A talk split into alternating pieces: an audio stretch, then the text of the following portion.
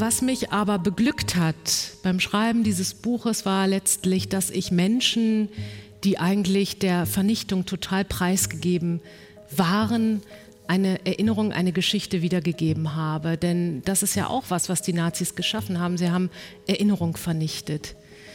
Wer hätte an diesen Menschen gedacht, wenn nicht irgendeine Urgroßnichte auf die durchgeknallte Idee käme, dem mal nachzuspüren, warum auch, ja?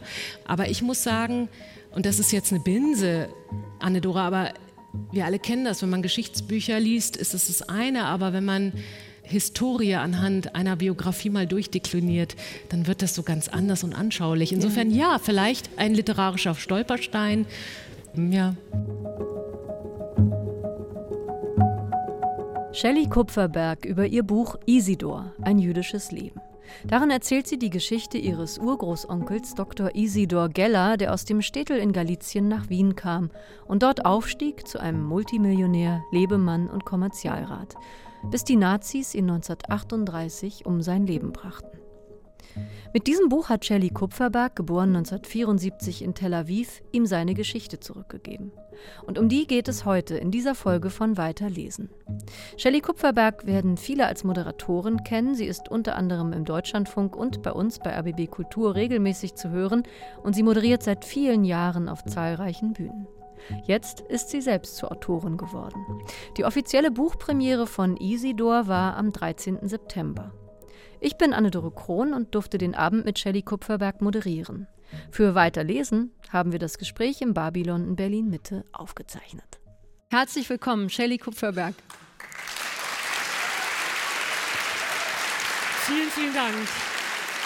Shelley, wie ist das denn für dich? Es ist jetzt ja nicht das erste Gespräch, das du zu deinem Buch führst. Es gab schon einige Artikel über, äh, über das Buch in diversen Zeitungen, Radiostationen. Wie ist es denn für dich jetzt plötzlich diejenige zu sein, die nicht selber die Fragen stellt, sondern die gefragt ja, wird? Es ist schon ein bisschen ungewohnt. Es ist sehr schön. Es fühlt sich toll an, muss ich sagen, weil irgendwie freut man sich ja, wenn dann das, was man so zustande gebracht hat, auch Interesse findet und Interessenten. Das ist toll. Das erzähle ich auch gerne. Aber ich gebe gebe zu, es ist ungewohnt, es fühlt sich so an wie Geburtstag hoch 10 und ich bin nicht so ein Geburtstagsfan, für mich zumindest nicht. Ich roll lieber den roten Teppich für andere Menschen aus als für mich. Ich bin lieber Gastgeberin sozusagen auf, auf Bühnen oder in Studios, aber es ist okay. Es ist äh, natürlich auch sehr schön, ja. Jetzt also gibt es dieses Buch Isidor, ein jüdisches Leben. Du erzählst darin von deinem Urgroßonkel Dr. Isidor Geller, der in Wien gelebt hat, aus einem jüdischen Städtel in Galizien gekommen ist, sich aus ärmlichen Verhältnissen hochgearbeitet hat. Ein Kunstsammler wurde ein Multimillionär, 1938 von den Nazis um sein Leben gebracht wurde. Und du hast über ihn recherchiert und ich habe jetzt ein paar Mal gelesen, Shelley Kupferberg hat die Seiten gewechselt, weil du jetzt eben als Autorin unterwegs bist. Und dann dachte ich, eigentlich stimmt es ja gar nicht. Du hast ja gar nicht die Seiten gewechselt. Du hast nur noch mal dein Portfolio erweitert, oder? Ja, im Prinzip schon. Und äh, wenn man sich die Genese dieses Buchprojektes anschaut, ich hatte nie vor, ein Buch zu schreiben. Ich hatte gar nicht vor, irgendwas mit dem zu machen, was ich da recherchierte. Das war eine rein private Recherche, die begann vor viereinhalb Jahren etwa. Da habe ich hier in Berlin eine internationale Konferenz moderiert, und zwar über NS-Raubkunst und Provenienzforschung. Und das fand ich irre spannend, das Thema, habe mich auch eingefuchst. Möglicherweise sitzen heute auch Menschen hier, die irgendwie was auch mit diesem Thema zu tun haben, die ich dann auch befragen durfte. Und während dieser Konferenz hatte ich plötzlich so einen Gedanke im Kopf. Mir fiel ein, dass äh, einer unserer Großväter immer mal wieder, er erzählte gerne von seiner Kindheit und Jugend aus Wien, äh, von diesem ominösen Onkel erzählte, Isidor, der angeblich so reich war, in einem Palais lebte. Und ich dachte, Mensch, da gab es doch diese Geschichte, die Opa immer wieder erzählte gab es diesen Urgroßonkel wirklich? Und wenn er in einem Palais lebte in Wien, muss doch da Kunst gehangen haben. Und nach dieser Tagung fing ich dann tatsächlich rein privat an, genau das zu recherchieren. Und relativ schnell zeigte sich dann, als ich anfing, im österreichischen Staatsarchiv mal eine Anfrage zu stellen und zu gucken, was gibt es unter diesem Namen. Wobei sich schon hier etwas äh, auftat, was dann interessant war, weil er hat sich unter mehreren Namen sozusagen, äh, ist er in die Öffentlichkeit gegangen. Also ich musste immer viermal mal suchen. Das habe ich aber gemacht und relativ schnell stellte sich raus, es gab ihn, er lebte in einem Palais, er war demnach schwerreich und er besaß Kunst. Und ganz schnell stellte sich dann die Frage für mich, was passierte mit seinem Hab und Gut, vor allem mit der Kunst. Und zum Zweiten, warum war der eigentlich so reich? Ich wusste, dass der aus ganz armen Verhältnissen stammte, aus Ostgalizien, aus einem kleinen äh, Städtel, aus der Ultraorthodoxie und sich eben aufmachte ins große Wien. Und warum bekam er dann die Chance, so reich zu werden? Das wollte ich wissen. Und ich recherchierte und recherchierte. Ich habe das immer mal wieder auch meiner Familie erzählt. Die habe ich noch gar nicht heute begrüßt. Die ist nämlich auch hier, liebe Familie.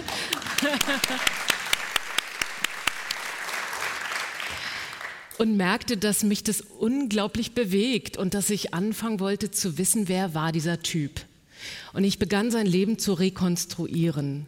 Ich wollte wissen, wie jemand beschaffen sein muss, der so einen Aufstiegswille verspürt, aus der absoluten Armut kommt und sein Leben anpackt, sich aus der Misere zieht und sagt, ich will es nicht nur wissen, sondern ich mache es auch tatsächlich.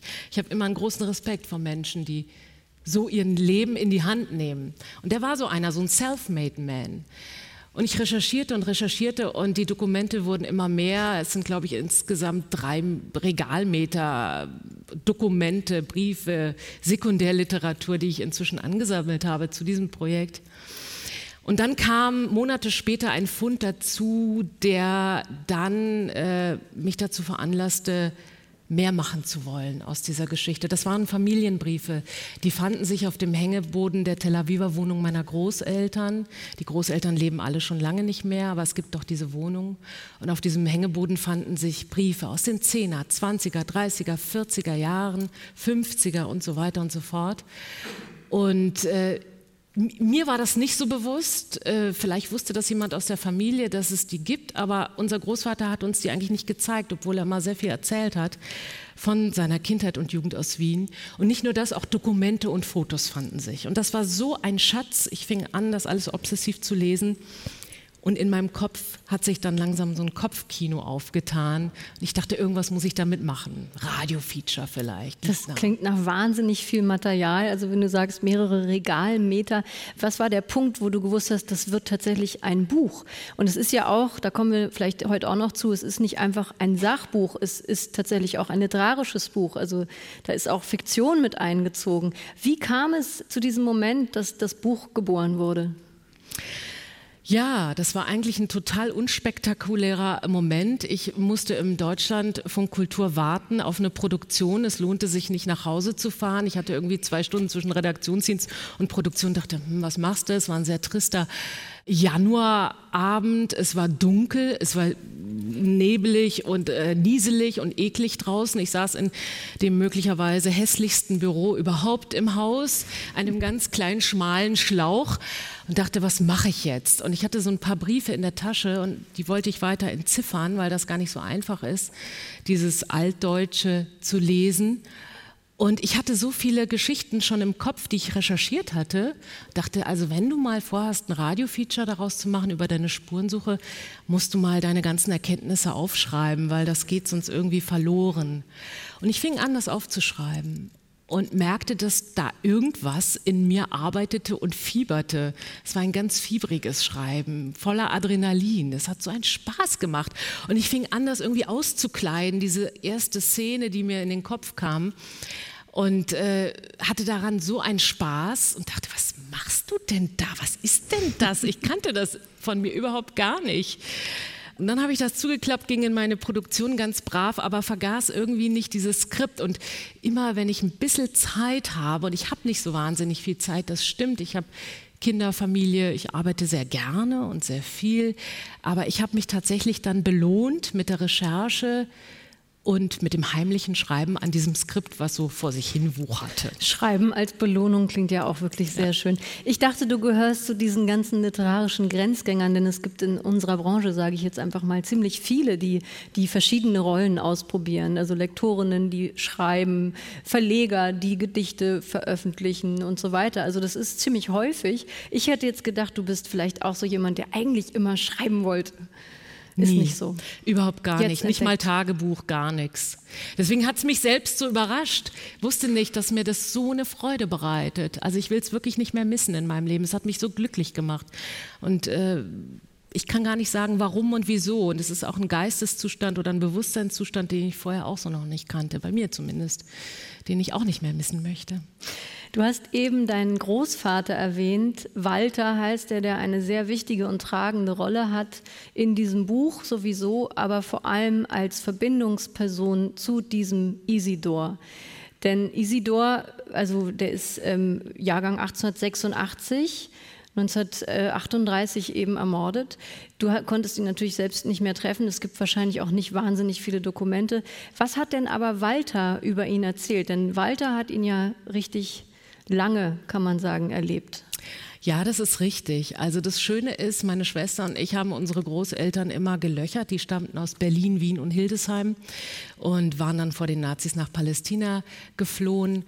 Und äh, wir haben die eigentlich von klein auf immer erzählen lassen, wie war denn das so früher? Und die haben auch erzählt, jeder auf seine Weise. Walter konnte das besonders gut, der war Historiker, der konnte auch alles sehr schön historisch einordnen. Als Kind ist das nicht ganz so spannend immer. Aber im Nachhinein muss ich sagen, und ich glaube, meine Schwester Jael gibt mir da recht, wir sind so dankbar dafür, dass er uns so früh so viel erzählt hat.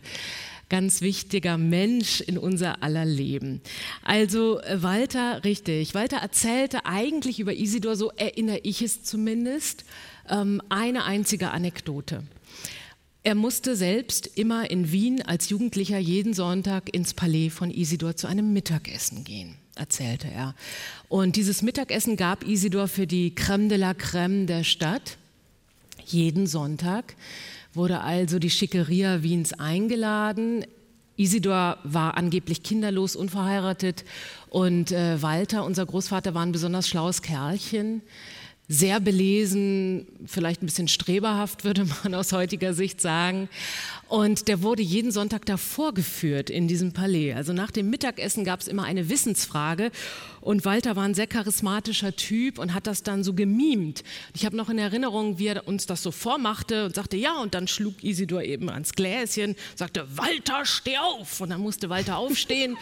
und dann gab es eben eine Wissensfrage, so aller, Wer schlug die Schlacht im Jahre so und so vor Christus? Und das war Feldherr im Jahre so und so und bla bla bla. Und es war nicht abgesprochen. Der wusste das wirklich. Tja, also Hat so er genau, erzählt. er hat es so zumindest erzählt. Ich glaube nicht mal, dass das abgesprochen war, weil er war ein Jahreszahlen-Genie, Mhm. bis ans Ende seines Lebens übrigens. Und das war im Prinzip das Einzige, was ich wusste, bewusst wusste über Isidor. Und äh, auch das Ende kannten wir noch, mehr aber nicht. Und diese Episode, die du gerade erzählt hast, die ist natürlich in dem Buch drin und die hören wir jetzt auch. Ganz genau, die lese ich jetzt einfach mal vor. Ähm, ist relativ aus dem Anfang des Buches und da lernen wir so ein bisschen auch so ein bisschen den Personage kennen. Ja, viel mehr muss man eigentlich gar nicht wissen. 1935. Wie jeden Sonntag ging er zu seinem Onkel zum Mittagessen. In der vornehmen Kanovergasse im ersten Wiener Bezirk, gleich hinter dem Musikverein und in der Nähe des Karlsplatzes, bewohnte Onkel Isidor eine Etage im Palais des Freiherrn Eugène de Rothschild. Zehn prachtvolle Räume mit Stuck- und Deckenmalereien. Persische Teppiche lagen auf dem Mosaikparkett. Die Türklinken waren mit siebenzackigen Kronen verziert. Isidor lebte dort ganz allein, mitsamt seinen Kunstschätzen. Bei jedem Besuch bestaunte Walter, gerade einmal 16 Jahre alt, Isidors exquisites Mobiliar und seine vielen Bücher im eigens dafür eingerichteten Lesezimmer, darunter in Leder gebundene lateinische Einzelexemplare, die gesamte Weltliteratur, Erstausgaben französischer und deutscher Klassiker.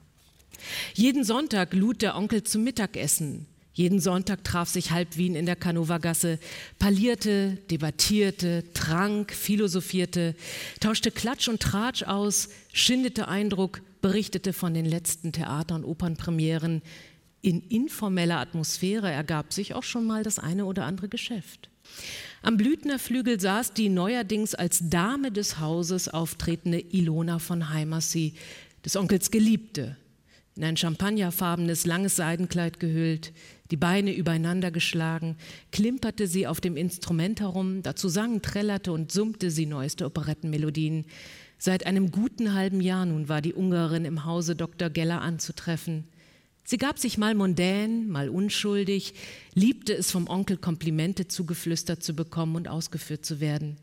Sie hatte Isidor gänzlich den Kopf verdreht, der die schöne, hochgewachsene Blondine mit dem markanten Akzent und dem angeblich aristokratischen Namen für eine große künstlerische und nicht nur künstlerische Entdeckung hielt. Isidor sprach augenzwinkernd von seiner ungarischen Fürstin. Doch so recht fruchteten des Onkels Bemühungen noch nicht. Er versuchte sie nämlich zu protegieren und hat ihr die besten Gesangslehrer finanziert und an die Seite gestellt.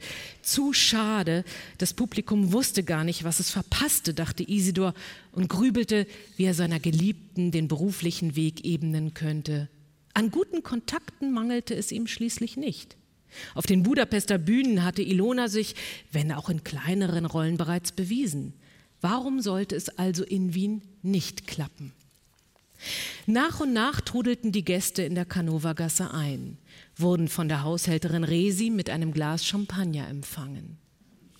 Über jeden der Gäste erzählte der Onkel eine einführende Anekdote, ehe er sie platzierte. Und auch wenn ihm nichts Persönliches einfiel, so fand er doch immer wieder einen eleganten Schlenker oder ein Bonmot, um jedem und jeder das Gefühl zu geben, hier genau richtig zu sein.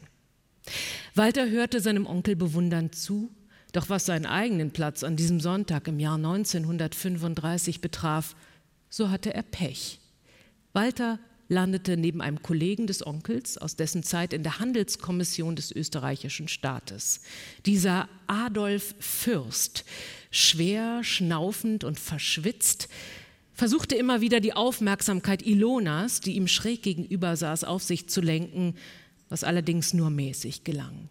Dabei wurde er nicht müde zu betonen, dass er als Mitglied des Verwaltungsrats der Firma Leopold Landeis AG, einer Wäsche- und Miederfabrik, die besten Kontakte zu Salons für edelste Unterwäsche pflegte. Während des Essens beobachtete Walter die peinlich berührte Gattin des Herrn Fürst, mit jedem Glas Wein, das ihr Ehemann trank, wurden seine Ausführungen über Mieder und Unterwäsche detaillierter. Soweit. Und vielleicht darf ich an dieser Stelle nur ganz kurz was einfügen und möchte auch die wunderbare Lektorin Margot de Weck begrüßen und vom Diogenes Verlag Edda Striemer, die Vertreterin hier für die Region. Margot hat mich nämlich gefragt, Shelley, wer sitzt denn da alles eigentlich an dieser Tafel? Ich hatte diese Szene relativ früh geschrieben. Ähm, ich hatte da ein paar Figuren, aber sie sagte, ja, aber Walter, neben wem sitzt der denn zum Beispiel? Und wer sitzt ihm gegenüber? Und sie hat immer die richtigen Fragen gestellt. Margot, tausend Dank dafür.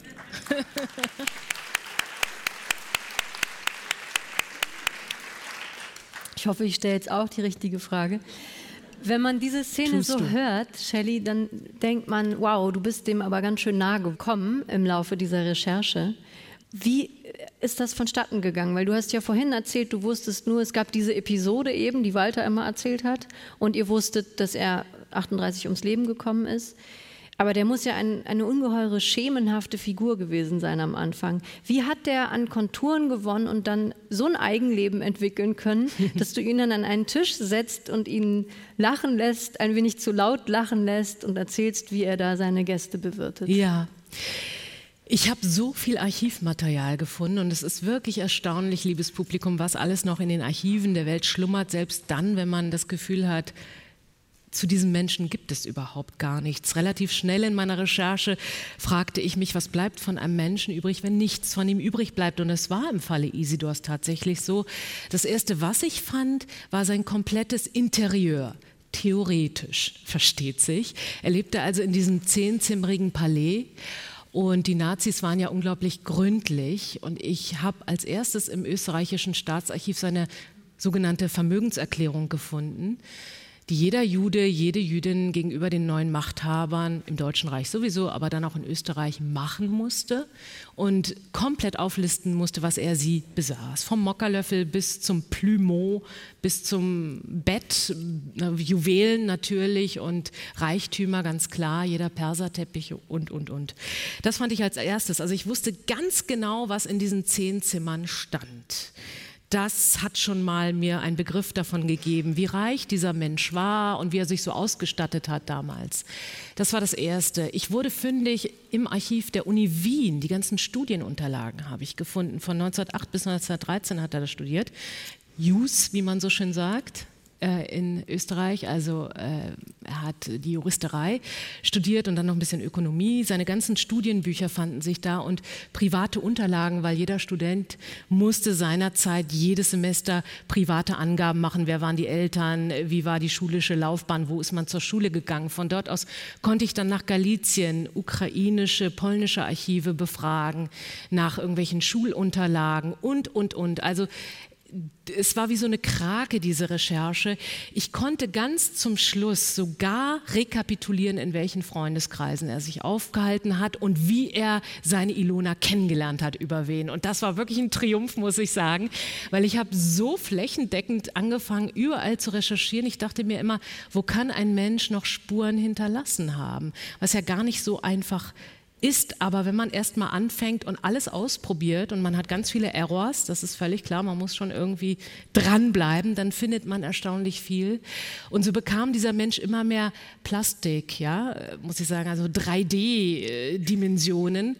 Und äh, es gibt einige wenige Fotos, die überlebt haben und die zeigen einen sehr herrischen, autoritär wirkenden Menschen, der wahnsinnig stolz ist. Ja. Ich glaube, er war nicht nur ein Sympath, aber das wiederum fand ich auch irgendwie menschlich und interessant. Und es gab eben auch Hinweise, dass er sein Geld nicht nur legal erworben hat und sein Reichtum, das fand ich auch interessant. Und irgendwie wurde dann so ein Typ in meinem Kopf, ja, lebendig. Und ich konnte mir ziemlich gut ausmalen, was das für einer gewesen sein könnte. Ich stelle mir das jetzt gerade wirklich so vor, dass du so eine Art Gerüst gebaut hast aus allen Rechercheergebnissen, aus allem, was du zusammentragen konntest. Aber das Fleisch, also dieses wirklich Lebendige und Menschliche, was in diesem Buch, gerade in den Szenen, wo du wirklich sehr reingehst, durchaus da ist, wo man wirklich das Gefühl hat, der ist eine Figur, der lebt. Jetzt kommt die Gretchenfrage, Shelley. Wie hältst du es mit Fakt und Fiktion? Ja. Wie ist dir die Fantasie durchgegangen? Weil also das muss ja so sein, wenn da Adolf Fürst sitzt und über Unterhosen Den spricht. es tatsächlich gab. Aha. Mit dem, ja, ja, also das Personal stimmt absolut so. Das ist ein schönes Beispiel. Ich habe dann diese, ich habe im Wirtschaftsministerium des österreichischen Staates recherchiert, in Akten, die noch die haben keine Sau interessiert. 100 Jahre schlummerten die da bisher und keiner hat sie bisher geöffnet. Das sind die Protokolle aus den Jahren seiner Tätigkeit in dieser Handelskommission, ja, also wer recherchiert sowas schon? Die haben sich auch echt gefreut, dass da endlich mal jemand kommt und Interesse zeigt. Ich sagte, ja, ich möchte sie alle sehen, alle Akten. Das waren 23 Riesenkisten, die ich alle durchwühlt habe und die ganzen Protokolle mir. ja. Äh, danke. Und das ist wirklich fantastisch, weil da saß das Who's Who. Julius Meinl. Ja, wenn man heute durch Wien geht und einen Kaffee trinkt, ist man bei Julius Meinl, völlig klar. Aber Adolf Fürst, der äh, Mogul, den es wirklich gab, Unterwäsche Mieder. Und ich fing dann auch an, teilweise deren Lebenswege so ein bisschen zu recherchieren. Sprich, zurück zu deiner Frage. Alles, was hier drin steht, ist richtig oder verbirgt, gab es so. Die Frage war tatsächlich, es gab natürlich Blackboxes und die werde ich nie füllen können. Und als dann irgendwann klar war, da wird ein Buch draus, ja, meine kluge Lektorin würde wieder sagen, das fand ich so einen tollen Lektorinnensatz, Shelley, du musst dich fragen, wie du das Material organisierst. Stimmt ähm, ich hatte so viel Material. Also wie lasse ich das einfließen und wie wird daraus irgendwie eine Geschichte, ein Narrativ? Ähm, das war so die große Frage. Das heißt also, alles, was drinsteht, ist richtig und recherchiert. Tatsächlich habe ich dann diese Blackboxes, also ich habe mit Fragmenten gearbeitet, sie manchmal auch so stehen gelassen. Aber ich habe auch manchmal mir erlaubt, ein bisschen zu fiktionalisieren und Dinge miteinander zu verknüpfen. Aber auch das ist alles sozusagen aus der Zeit heraus recherchiert. Ich habe wahnsinnig viel Zeitungsarchivrecherche betrieben. Kann ich auch nur jedem und jeder empfehlen, eigentlich eine Binse als Journalistin, aber trotzdem diese Zeitungsarchive mit Zeitungsartikeln aus von 1900 bis 1960. Fantastisch. Welche Debatten waren zu welchem Zeitpunkt gerade die wichtigen Debatten? Jenseits der politischen Ereignisse, beziehungsweise wie wurden die politischen Ereignisse gespiegelt und eingeordnet und debattiert. Vor allem, was hat Jüdinnen und Juden in diesem geografischen Raum damals interessiert, bewegt. Und äh, dem bin ich doch sehr detailliert nachgegangen. Interessant ist auch, wie du erzählst. Es ist so, dass sich das Erzähltempo immer wieder verändert. Mal gibt es Passagen, die schneller etwas abhandeln oder schneller etwas zusammenfassend erzählen. Und dann gibt es wieder Szenen wie diese, die wir eben gehört haben, wo du sehr nah dran bist. Wie hat sich das ergeben? Waren das diese Blackboxes oder gab es immer wieder Momente, wo du gedacht hast, das interessiert mich jetzt aber? Wie saßen die da? Wir hören gleich noch eine andere Szene, wo du auch sehr nah rangehst. Hm. Wie hat sich das ergeben beim Schreiben? Ich habe tatsächlich erstmal eher nur mit diesen Szenen gearbeitet, die sehr inszeniert sind und äh, wirklich, wo ich ganz nah dran bin, wie du mhm. sagst. Das ist ein schönes Bild. Und dann gab es die Frage, wie erzähle ich diese Geschichte? Und dann hat mich Diogenes doch sehr ermutigt, auch meine eigene Recherche mit einzubringen. Ich habe mich da sehr, sehr zögerlich gehalten am Anfang. Ich wollte das eigentlich gar nicht. Ich fand, ich habe so gar nichts zu suchen in dieser Geschichte. Aber du schreibst jetzt ja ich. Also es gibt ja. Kapitel, die fangen an mit Ich ging ins österreichische genau. Staatsarchiv. Also die du hast es schöner formuliert als ich jetzt. Aber Weil die sagt, Mensch, ist immer so interessant, was du erzählst von deinen Recherchen. Das möchte der Leser möglicherweise auch wissen. Das könnte doch interessant sein. Warum probierst du das nicht auch einfach in die mhm. Geschichte reinzubringen? Und das war eine große Hilfestellung letztlich, auch wenn ich sehr zögerte. Aber so konnte ich die Geschichte eigentlich ganz gut rahmen und dann immer wieder sozusagen rauszoomen und von meiner Recherche erzählen und auch Fragen stellen, die ich mir tatsächlich bis heute stelle. War es eigentlich schwieriger, das Berufsleben nachzurecherchieren oder das Privatleben? Die Ilona kam jetzt eben schon vor, aber er war ja ein Lebemann, war zweimal verheiratet, bevor er dann mit ihr irgendwann liiert war. Mhm. Du findest zum Beispiel raus, dass sie getrennt gewohnt haben. Er hat ihr eine Wohnung finanziert. All diese Geschichten. Es gibt Szenen am Frühstückstisch mit einer seiner Ehefrauen. War das schwer, das zu recherchieren oder war das dann wieder eben die Fantasie, die du dir erlaubt mhm. hast? Teils, teils. Also einiges habe ich dann in wunderbaren Briefen, manchmal auch nur zwischen den Zeilen sozusagen herausgelesen. Zum Beispiel wird in den Briefen sehr beargwöhnt die neue Mätresse des Kommerzialrats, eine gewisse ungarische Fürstin, Ilona von Heimassi. Die mag die Familie überhaupt gar nicht. Und das war, es gab sehr viele Überraschungen während der Recherche. Das war relativ einfach zu recherchieren. Wer war die eigentlich? Ähm, ich habe die Scheidungsunterlagen recherchiert, weil er eben zweimal verheiratet war. Unser Großvater hat immer erzählt, er war unverheiratet und das hätte die Familie eben nicht verstanden, die ja sehr orthodox war und dafür wenig Verständnis hatte.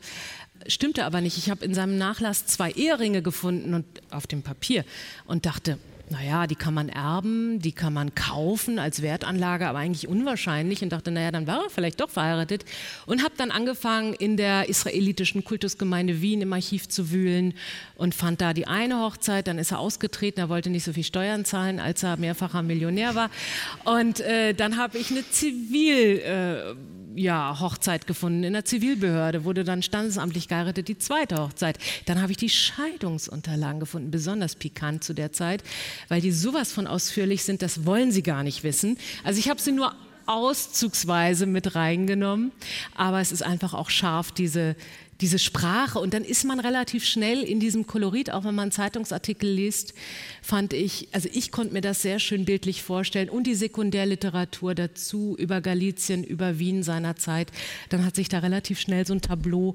entworfen für mich. Ich kann gar nicht sagen, was schwieriger war. Also es gab eben dieses sehr private, was durch die Briefe sehr schön angefüttert worden ist und alles andere konnte ich dann sehr gut durch andere Quellen nachrecherchieren. Aber ich kann nicht sagen, was komplizierter war. Ich muss einen Satz vorlesen aus diesem Scheidungsprotokoll, den habe ich so gelacht. Beide Ehegatten beantragen die Trennung der Ehe wegen unüberwindlicher Abneigung. Das fand ich großartig. Ja, da steht auch drin, wie sie sich beschimpft haben. Also das allein darf, darauf können Sie, nein, nein, aber allein darauf können Sie sich freuen. Wo wir, wo wir beim Thema Recherche sind, dass du in Wien lauter Staub von irgendwelchen Aktenordnern gepostet hast, das wissen wir jetzt. Aber es geht ja auch bis zurück nach Galizien um mhm. die Jahrhundertwende, äh, dann sogar nach Hollywood, weil eben diese Ilona später nach Hollywood gegangen ist. Warst du an diesen Orten auch? Also jetzt rund um Lemberg ist es im Moment natürlich schwierig, aber genau. gab es vor einigen Jahren vielleicht die Gelegenheit? Leider habe ich es nicht geschafft, nein. Ich hatte mich seinerzeit, als irgendwann klar war, ich äh, vertiefe diese Recherche, um ein Stipendium beworben von der Robert Bosch Stiftung, habe es leider nicht bekommen, Grenzgänger. Und dann kam eh Corona, da wurden dann diese Stipendien auf Eis gelegt, also es hätte dann eh nicht geklappt. Und jetzt äh, muss ich nicht sagen, was da los ist, ist völlig klar. Das steht tatsächlich noch aus, Anne-Dore, mhm. ja. Und ich möchte es auch unbedingt wirklich erleben. Aber dennoch hast du dich sehr plastisch hineingedacht in dieses Städtel, aus dem der Isidor kam. Und das hören wir jetzt in dem zweiten Auszug, ähm, wie er da gelebt hat als junger Mann, als Jugendlicher. Ja, und eigentlich müsste ich da reinschreiben oder drüber schreiben. Vielen Dank, lieber Papi. Du weißt schon warum. Bei diesem Kapitel. Also, wir es ist so, ähm, ich fange an, äh, das Leben in Saus und Braus zu erzählen von dem Isidor, gespickt mit Briefen, die ich gefunden habe. Und dann ähm, rekapituliere ich eben seinen Aufstieg. Woher kam er? Aus eben diesen ganz ärmlichen galizischen Verhältnissen. Sein Vater Talmudgelehrter, die Mutter hart schuftend, äh, fünf Kinder. Aber alle haben tatsächlich das Städtel verlassen und sich aufgemacht nach Wien mit unterschiedlichen Geschichten. Isidor hat es eben besonders weit gebracht und war offenbar ein sehr kluges Kerlchen und auch so ein Zugpferd innerhalb der Familie. Und ich habe dann rekapituliert, welche Stufen er genommen hat. Er macht sich also von diesem Städtel Lukutni, heißt es, wenn Sie es googeln, dann werden Sie auf Google Maps oder irgendeiner anderen Suchmaschine eine Straße mit zwei Häusern finden. Ich glaube, damals war es noch weniger. Von dort aus nach Tlumatsch, von Tlumatsch nach Kolomer, von Kolomer nach Lemberg. Das ist so die erste Stadt, die einem vielleicht was sagt. Also man merkt schon, das waren ganz viele Stationen. Und wir tauchen ein in diese Station und ähm, das ist eine Szene aus seiner Jugend, die er in Colomer gemeinsam mit seinem Bruder erlebt. Und damals hieß er noch, wie er eigentlich hieß, ein zutiefst jüdischer Name, Israel nämlich. Oft strichen Israel und Rubin, sein Bruder, nach der Schule noch in den Gassen der Stadt umher, drückten sich die Nasen an den Schaufenstern platt und lasen liegen gelassene Zeitungen in jiddischer Sprache, die sie nach Hause mitnahmen. Ein Stück der großen weiten Welt sollte auch in das ärmliche Familienleben einziehen. Da sie beide gute Schüler waren, verdienten sie sich mit dem Erteilen privater Nachhilfestunden ein wenig dazu und durften das Geld nach langen Diskussionen mit dem Vater behalten und sogar ein wenig ansparen. Einmal gingen sie davon heimlich essen. Nicht ins vornehme Restaurant Gabrinos, was ich vorher beschreibe, sondern in das kleine Restaurant der Familie Cohen bei Schmiel, so hieß die dunkel wirkende Kaschemme. Schwer arbeitende Männer kehrten hier in der Mittagspause mit ölverschmierten Gesichtern, rissigen Pranken und verdreckten Kitteln ein und schlangen jüdische Hausmannskost für ein paar Heller herunter. Israel und Rubin setzten sich an einen Tisch in der Ecke und beobachteten die dicke Wirtin, die den Gästen mit Schweißperlen auf der Stirn die riesigen Portionen vor die Nase setzte. Im Gurt ihrer Schürze steckte ein alter, ehemals weißer Stofffetzen, mit dem sie, sobald ein Tisch frei wurde und abgeräumt war, schwungvoll über das Holz wischte. Sowohl das durcheinandergewürfelte Mobiliar als auch das Besteck und Geschirr hatten schon bessere Tage gesehen. Durch ein kleines Fenster zur Küche konnte man gewaltige gusseiserne Töpfe auf offenem Feuer erspähen. Der Koch Schmiel Cohen stand mit hochrotem Kopf im Küchendampf und rührte mit großen hölzernen Löffeln in den Massen von Cholent, die Spezialität des Hauses. Ein sättigender Schabbat-Eintopf, bestehend aus weißen Bohnen, Suppenfleisch, Kartoffeln, Graupen, Rüben, Zwiebeln, Eiern und, wenn es etwas Besonderes sein sollte, Kischkes, gefüllter Darm. Hinter dem Tresen stand ein altes Mütterchen, Schmiels Mutter, klein und hutzelig, Sie bediente die hochmoderne Kaffeemaschine, die eigentliche Attraktion des Lokals. Silberblitzend und wuchtig stand sie auf dem Tresen. Es handelte sich, so erzählte man, um eine neue Erfindung aus dem fernen Italien. An den Hebel kam Frau Cohen nur mit Hilfe einer wackligen Holzkiste, die sie jedes Mal, wenn ein Kaffee bestellt wurde, stöhnend herbeischaffte. Dann kletterte sie hinauf, streckte die Arme empor, hängte sich mit ihrem ganzen Gewicht an den langen Hebel und kurz darauf mischte sich Kaffeeduft in die schweißgetränkte Luft. Auf den Olymp steigen, so nannte die alte Frau Cohen stöhnend dieses sportliche Unterfangen, das sie zigmal am Tag vollführte. Der schwache Ventilator an der Decke gab bei jeder Umdrehung ein Ächzen von sich. Er schien vor allem dabei zu helfen, die Spinnweben zu verteilen. Dieser erste Restaurantbesuch war für die Jungen ein wahres Abenteuer. Israel, der stets ein Einstecktuch trug, zog es mit spitzen Fingern aus der Brusttasche seines Sakkos, als ihnen das Essen serviert wurde, und breitete es als Serviette auf seinem Schoß aus. Als Rubin gierig mit seiner Gabel in den großen Cholentaufen langen wollte, ermahnte ihn sein großer Bruder, dass vor jedem guten Mahl zunächst angestoßen werden müsse. Stil hat man oder hat man nicht. Das habe nichts mit Geld zu tun. Dazu gehörte auch das Speisen mit Gabel und Messer und ein ordentliches Trinkgeld, behauptete der junge Israel weltmännisch. Eine weitere Sensation war für die beiden Heranwachsenden die mit Dampf betriebene Colomer Lokalbahn, die erst einige Jahre zuvor den Betrieb aufgenommen hatte, als in der Nähe der Stadt eine Erdölquelle entdeckt wurde. Es tat sich was auf diesem Fleckchen Erde. Ungeheuerlich. An ein Zurück war von nun an nicht mehr zu denken. Die Matura auf dem polnischen Gymnasium in Kolomer bestand Israel glänzend. Und als beide Brüder volljährig waren und die Schule beendet hatten, machten sie sich auf in die nächstgrößere Stadt, Lemberg. Hier wollten sie sich niederlassen und an der Universität einschreiben. Doch so bunt und interessant Lemberg war, die Träume des jungen Israel gingen noch weiter. Wenn er am prachtvollen Lemberger Bahnhof vorbeikam, der gerade erst 1904 fertiggestellt worden war, versuchte er einen Blick in den Wartesaal für die Reisenden der ersten Klasse zu erhaschen. Die geschwungenen Kandelaber, die großen Spiegel, Vergoldungen und Weichen mit duftendem Leder gepolsterten Sofas und Sessel, sie machten den Saal in den Augen des jungen Mannes zu einem Salon, zu einem eleganten Vorhof in eine andere Welt, eine Welt, die, das fühlte Israel noch so viel mehr zu bieten hatte als das, was er bisher kennengelernt hatte. Und so gelangte Israel mit seinen Brüdern 1908 als junger Mann von 22 Jahren in die Donaumetropole, selbstbewusst und fest entschlossen, seinen Weg hier zu finden, etwas zu werden. Der größte Schritt in seinem noch so jungen Leben sollte auch an seinem Namen deutlich werden. Als Israel in Wien aus dem Zug stieg, stand seine Entscheidung fest. Fortan nannte er sich Isidor, manches Mal Innozenz oder aber Ignaz. Danke.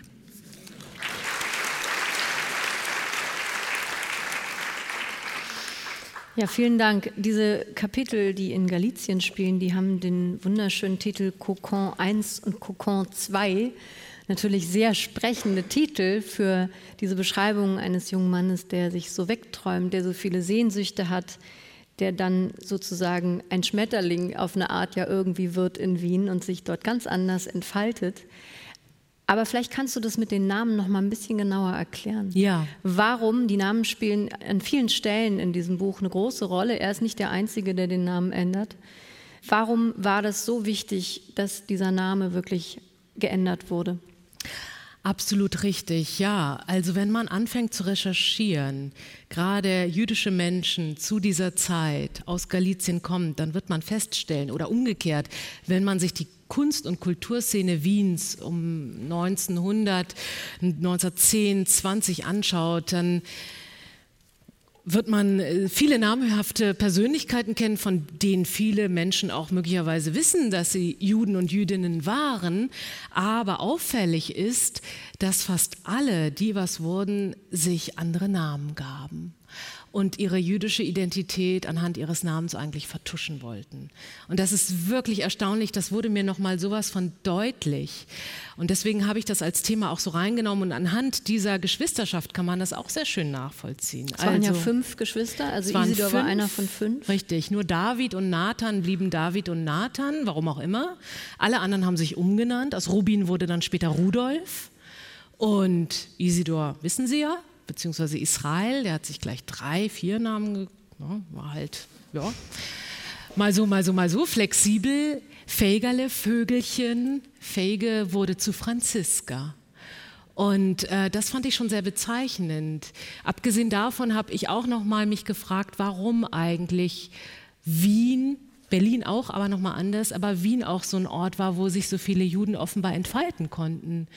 Und offenbar bot die Stadt seinerzeit, wir reden von der Zeit von 1895 oder 1890 bis 1920, ja ein gewisses Vakuum, weil der Adel, der das Geld hatte, der war nicht wirklich interessiert an Fortschritt, an Progressivität, an Libertinage, die waren eher interessiert an Kartenspielen und Jagd und Pferderennen.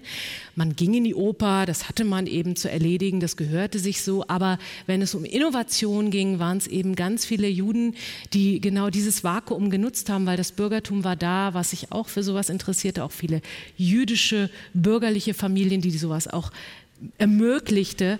Und so kann man sich das erklären. Und wenn man eben all diese Namen, die dann was wurden, mal ein bisschen genauer sich anschaut, wird man feststellen, dass sie eigentlich, die meisten von denen, mal ganz anders hießen. Ja, und dann wirklich dieser scharfe Bruch auch zwischen den Generationen. Das ist hier sehr plastisch beschrieben, wie dein Ur-Urgroßvater, der Eisig Judenfreund hieß. Und die Kinder haben aber den Namen der Mutter bekommen, weil offiziell sie gar nicht verheiratet waren. Glück also gehabt. so. Ähm, Geller. Der steht dann am Bahnhof. Das ist eine eindrückliche Szene, als Felgerle, die dann Franziska eben sich nennt, auch noch Galizien verlässt und auch noch nach Wien kommt und zu einer self-made Woman wird. Und auch diese Kapitel über diese Frau, über diese Franziska, die waren unglaublich beeindruckend für mich, wie diese Frau sich da wirklich selbst was aufgebaut hat, mit einem Kind an der Backe, was sie aus einer Ehe hatte, wo der Mann früh gestorben ist. Hast du auch mal überlegt, vielleicht den Fokus auf sie zu legen oder auch auf die Ilona von Haimassi, weil das sind beides unglaublich starke Frauenfiguren. Und was du über die erzählst, da habe ich sofort gedacht, da gibt es doch noch Stoff und Fleisch. Oh ja, also es gab so einige Figuren, wo ich dachte, Mensch, eigentlich hätte es sich total gelohnt, denen auch noch weiter nachzugehen. Das Dumme war nur, ich musste mich entscheiden irgendwann. Ähm, ich dachte, wenn ich jetzt so ein riesiges Personaltableau aufmache, blickt keiner mehr durch. Wer ist hier wer? Ähm, und deswegen bin ich auch Diogenes sehr dankbar, dass auch Margot wiederum sagte, Shelley, ich glaube, wir brauchen einen Stammbaum hinten im Buch, damit man immer wieder nachgucken kann, wer ist hier wer. Franziska in dem Fall ist die Mutter Walters, also meine Urgroßmutter.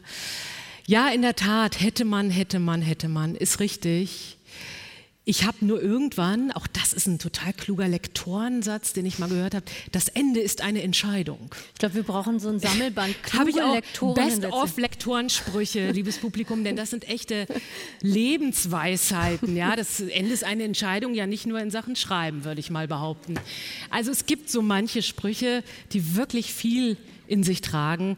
Und ähm, so war es auch bei dieser Geschichte. Da gab es einige Frauenfiguren und ich habe auch im Nachhinein gedacht, es ist ja interessant, dass ich mich vor allem auf die männlichen Protagonisten ja, so konzentriert habe. Kennt, ne? kann man sich auch darüber wundern. Also du bist jetzt ja keine radikale Feministin, aber du bist schon auch eine Frau, die zum Beispiel bei toxischer Männlichkeit echt auf die Palme geht und so weiter. Und ich hätte jetzt so gedacht, du hättest dir auch eine Frau aussuchen können. Hast du recht. Aber irgendwie hat mich dieser Isidor so interessiert und fasziniert. Ja, Warum zu Recht ist, ist, es immer. Er ist auch ich wirklich eine wahnsinnig sagen. faszinierende Figur. Auch diese Beziehung zu dieser Ilona, also die ja wirklich auf ihre Art auch sehr, sehr speziell war. Und da hat sie ja letztlich ihn eigentlich verlassen. Was ist aus der geworden? Die ist ja richtig so ein Hollywood-Star geworden. Und das war eine der großen Überraschungen bei meiner Recherche. Es gab so einige Figuren, ich dachte, das ist ja nicht wahr.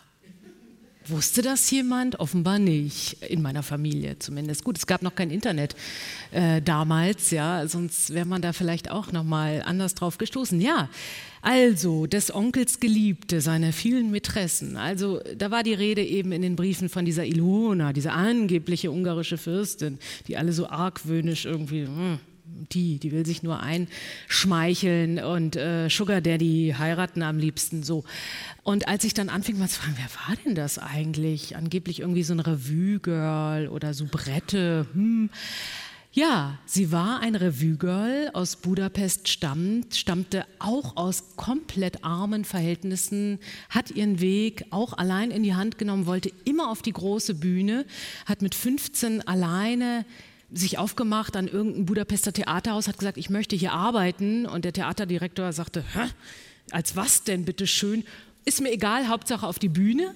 Und dann durfte sie irgendwie da siebte Nackte von links machen oder keine Ahnung. Und dann wurde sie Revue-Girl und hat Gesangsstunden genommen, indem sie in irgendeinem Friseursalon ausgeholfen hat. Und ähm, ja, sie durfte dann kleinere Rollen bekleiden. Ihre Stimme war eher mäßig, würde ich mal behaupten. Ich weiß es, warum sage ich Ihnen gleich. Ähm, so Chanson, Operette ganz nett, aber diese Revue-Häuser hatten natürlich damals die waren absolut en vogue und da hatte sie eine Chance, weil sie war, sie entsprach diesem damaligen Schönheitsideal, groß, blond, langbeinig, sie hatte was, ja, offenbar eine gute Bühnenpräsenz. Und dann gab es so mehrere Skandale, das erzähle ich Ihnen nicht, möchte Ihnen auch ein bisschen was zum Lesen übrig lassen. Ganz interessante Geschichte, über die ich wahnsinnig viel fand in den Klatsch- und Tratschspalten damaliger KUK-Zeitschriften. Und nach einem Riesenskandal hatte sie das Gefühl, sie muss die Stadt verlassen, kam nach Wien, hat sich dann als Komparsin beim Film, beim damals noch jungen Tonfilm, beworben, durfte auch zweimal spielen, einmal mit Heinz Rühmann, einmal mit Pat und Patachon. Und dann hat Isidor die damalige Wiener Staatsoper bezahlt, damit sie dort auftritt. So konnte sie sagen, ich war ja schon mal auf der Bühne der damaligen Wiener Staatsoper, damals noch Hofoper. Clever. Ich glaube, er war es auch, der gesagt hat, mach mal ein von in deinen Namen, klingt besser, vergolde deinen Namen. Ich könnte mir vorstellen, dass er ihr den Tipp gegeben hat. Zumindest war es dann so, 1937 wurde sie von Hollywood entdeckt, in Wien. Und sie wurde gemeinsam mit Hedy Lamar, die war wirklich eine große Nummer später in Hollywood, entdeckt, hat eine Chance bekommen nach drei Jahren Beziehung mit dem armen Isidor, der zwar verstand, dass sie jetzt weg musste, aber wahrscheinlich sehr traurig darüber war. Und dann ging sie nach Hollywood und tatsächlich, sie machte elf große Filme in den 40er Jahren mit der jungen Marilyn Monroe, mit den Marx Brothers. Und äh, sie lebte bis Anfang der 70er Jahre. Und das Großartige ist, dass sie zahlreiche Interviews gegeben hat. Nicht nur für ungarische Blätter, ich habe das dann alles aus dem Ungarischen übersetzt, sondern eben auch in Hollywood selbst, für die New York Times und äh, in Hollywood-Archiven gibt es also Bücher und stapelweise über diese Frau. Hat sie irgendwas über Isidor in diesen Interviews gesagt? Habe ich natürlich immer danach gesucht, leider nein. Und irgendwie dachte ich, eigentlich würde ich gerne noch einen Beweis haben, dass mhm. die wirklich irgendwas miteinander zu tun hatten. Kann ja jeder behaupten, dass die irgendwie was miteinander hatten. Und dann kam wirklich ein Glücksfund. Ich war mit meiner Familie äh, kurz vor Corona das letzte Mal in Tel Aviv und schaute noch ein bisschen in den Unterlagen der Großeltern. Und dann fand ich ein Fotoalbum, das mir bis dato auch nicht wirklich bekannt war. Und da gibt es ganz chronologisch aufgereiht die Fotos, die überlebt haben. Und mein Großvater hat sie ganz akribisch beschriftet, was auch ein großes Glück war. Nicht alle, aber die meisten und das unglaublich schön gestaltet. Und da fanden sich einige Fotos von Ilona und Isidor, die mehr In oder weniger bewiesen, Pose. dass sie nicht nur eine platonische Freundschaft hatten, würde ich mal behaupten. Und das war natürlich ein totaler Triumph. Schön. Es fällt an der einen Stelle die wunderbare Formulierung, dass sie strategische Liebschaften hatte. Ja. Das fand ich sehr schön formuliert. Sie war dann in den USA und er hat aber den Absprung leider nicht mehr geschafft. Und das ist natürlich auch eine der großen Fragen, die über deiner Recherche und auch über diesem Buch steht. Warum hat er Wien nicht verlassen? Warum hat er diese offensichtlich antisemitische Lage unterschätzt? Hast du für dich Antworten finden können beim Recherchieren? Also das war die große Frage, die mein Großvater auch immer wieder gestellt hat. Daran erinnere ich mich noch. Warum hat er nicht? Und er sagte immer auch damals, wahrscheinlich hing er zu sehr an seinem Besitz Nachdem ich ihn jetzt so sehr kennengelernt habe, diesen Isidor, laut meiner Recherche, denke ich, er war bestens informiert, er war in Kreisen unterwegs, die ihn sicherlich auch gewarnt haben, die gesagt haben, du, das kann irgendwie nicht gut gehen, was da im Deutschen Reich vor sich geht und was auch die Nazis, die seinerzeit erstmal verboten waren in Österreich, aber dann ganz schnell eben auftauchten, als es soweit war, das geht nicht gut. Und das bilde ich auch ähm, in dem Buch ab, wie offensichtlich und obszön der Antisemitismus sich tagtäglich und auch politisch gezeigt hat in dieser Zeit. Und wie Isidor das so irgendwie für sich immer wieder verdrängt und darüber auch Debatten hat mit anderen Juden, die es durchaus anders sehen. Das war mir auch wichtig, diese Debatten mit einfließen zu lassen in diese Geschichte, um dann zu verstehen, warum er den Absprung eben nicht macht. Mhm. Er hat es zu spät gemerkt. Und er hat dann noch probiert, in seinen letzten Lebenswochen wäre er, ich möchte jetzt nicht alles vorwegnehmen, aber hätte er es noch mal geschafft, rauszukommen, wäre er nach Hollywood gegangen. Er hat schon einen Container packen lassen mit dem Hab und Gut, was die Nazis hätten ihm ausführen lassen dürfen können. Das war ja eine ganz schwierige Angelegenheit. Das meiste war sowieso schon geraubt, konfisziert, eingeschmolzen, was weiß ich. Und äh, die wenigen Sachen, die er hätte ausführen können, die waren alle schon in einem sogenannten Lift gepackt fertig zur Ausreise und ich habe die Listen gefunden. Man musste akribisch auflisten, was man alles mitnehmen wollte, wie viele Unterhosen und wie viele Eierlöffel und absurd. Irgendwie 300 Posten und Pöstchen. Und das wurde dann geschätzt von einem Nazi-Sachverständigen in Schilling und Reichsmark. Und diesen Betrag mussten Juden dann nochmal bezahlen für ihr eigenen Hausrat, um den dann mit rausnehmen zu können, neben der Reichsfluchtsteuer und allem anderen. Das hat er alles schon getan, aber dann kam es doch anders. Also er hat es zu spät realisiert. Das sind auch wirklich sehr traurige und ja, bedrückende Szenen und Kapitel dann zum Teil.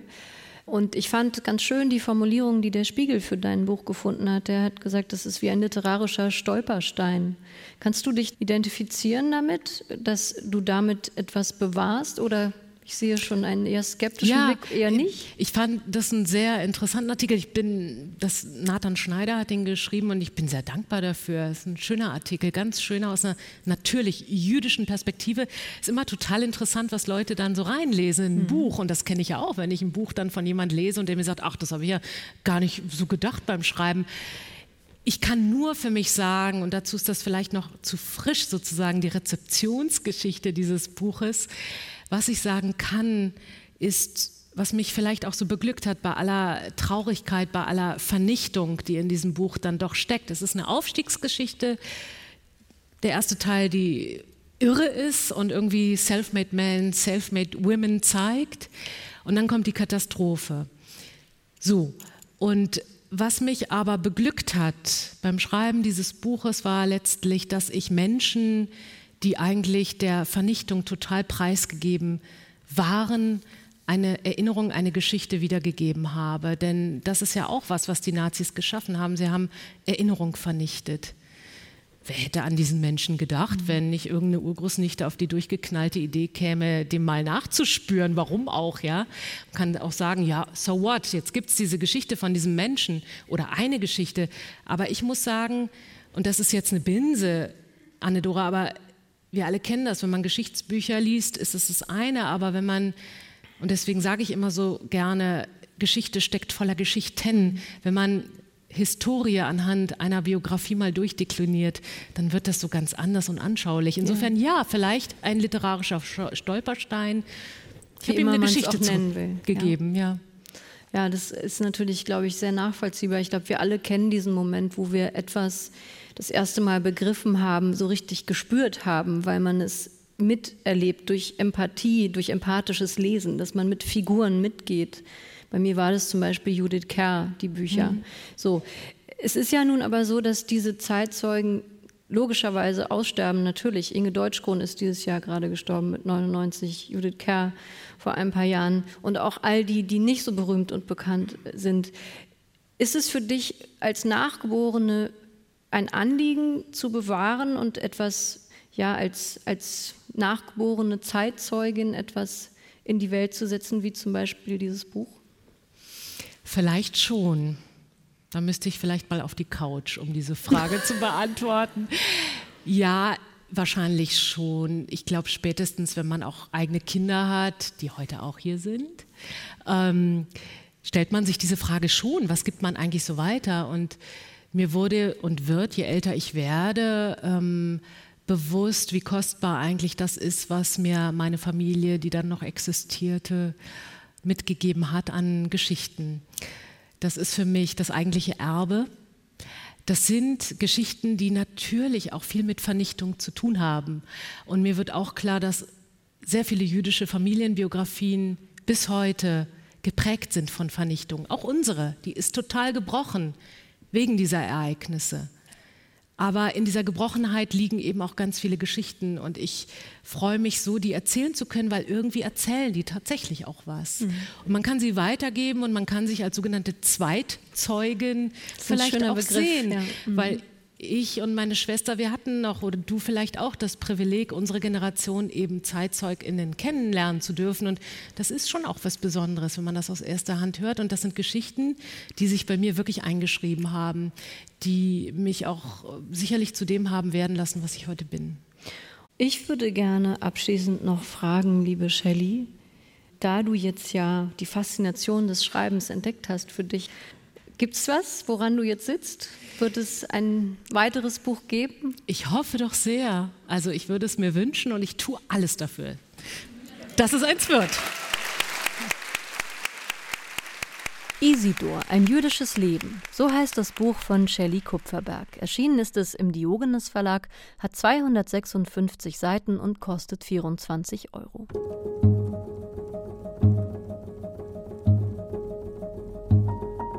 Das war Weiterlesen für heute, unsere Literatursendung vom Literarischen Kolloquium Berlin und RBB Kultur. Heute mit einem Mitschnitt der Buchpremiere von Shelley Kupferbergs Isidor am 13. September im Babylon Berlin. Fotos der Veranstaltung und weitere Infos gibt es auch auf rbbkultur.de. Ich bin Anne-Dore Krohn. Tschüss, lesen Sie weiter.